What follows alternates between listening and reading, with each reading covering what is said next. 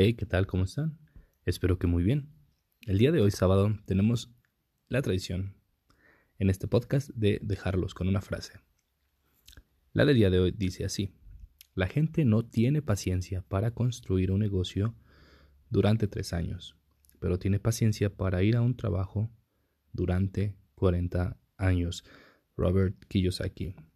En este tema hay mucha controversia, puesto que sí, es conocido el alto rendimiento que puede haber en los negocios personales, pero también hay un estudio que muestra que de cada 100 emprendimientos, solamente 35 resultan exitosos. Esto es en cifras de América del Norte.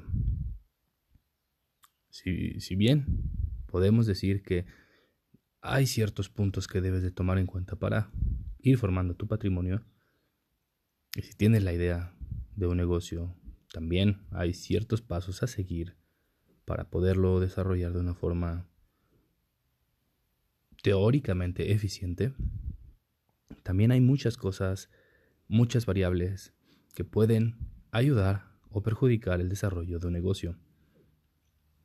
Muchas personas se han pasado décadas intentando sin conseguir nada. Al final, si bien también es, es importante mantener una disciplina y tener bien fundamentadas las actividades que se van a realizar, también debemos de tener en cuenta o como un plan B, un ingreso fijo. Esto se puede hacer a través de un trabajo o adquiriendo pasivos. Perdón, activos pasivos. ¿Estos cuáles son? Aquellos que sin tú estar involucrado directamente te generan dinero.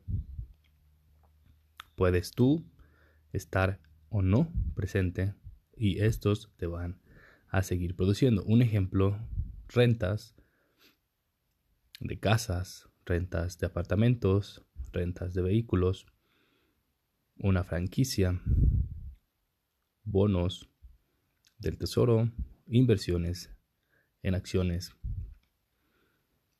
Y vaya, estas últimas son el fundamental de este podcast para que tú puedas poder tener la certeza de que tus inversiones van a ir mejor que si solamente tomas una acción por pura corazonada, es tomando conocimiento. ¿Y cómo puedes tomar este conocimiento? Asistiendo a cursos, tomando una especialidad en la escuela, estudiando una carrera relacionada con finanzas y finanzas bursátiles. Puedes ir también sobre prueba y error, pero también puedes empezar